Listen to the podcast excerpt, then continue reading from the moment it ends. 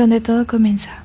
La alarma ya está empezando a sonar y mis ganas de levantarme dis disminuyen. Pero, ¿qué remedio? La verdad es que prefiero una pequeña melodía que tener que soportar los ruidos de mi madre. A continuación, después de remolonear un poco en el colchón, me levanto y voy al lavabo.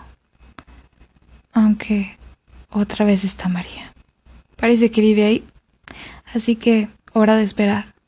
Al acabar el desayuno y unas buenas tostadas de Nutella, no es mentira que me he hecho casi medio bote de un kilo. Y me he visto para ir al instituto. Una vez lista, envió un mensaje a Lisa. Hola, ¿por dónde vais? Yo ya estoy lista. Tras esperar unos segundos, ella me deja en visto. Un poco ofendida, sí que estoy pero no le doy demasiada importancia. Bueno, eso quiero pensar. Mientras me hago la mochila, escucho como unas cuantas personas un poco descerebradas dicen mi nombre. Y sí, esa es la señal para que bajase. ¿Cuánto tiempo sin escuchar eso? Extrañaba ese momento. ¿Cómo iba de culo?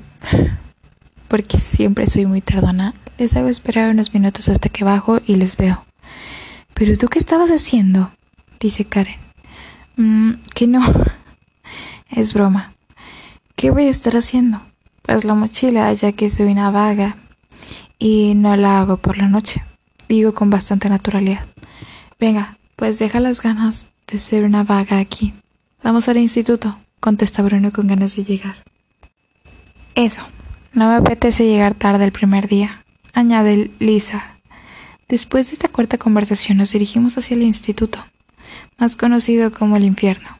El camino hacia ahí se nos hace bastante ameno, ya que vamos hablando de nuestro verano, aunque no hemos parado de hablar. Es más, no había día que no nos viéramos.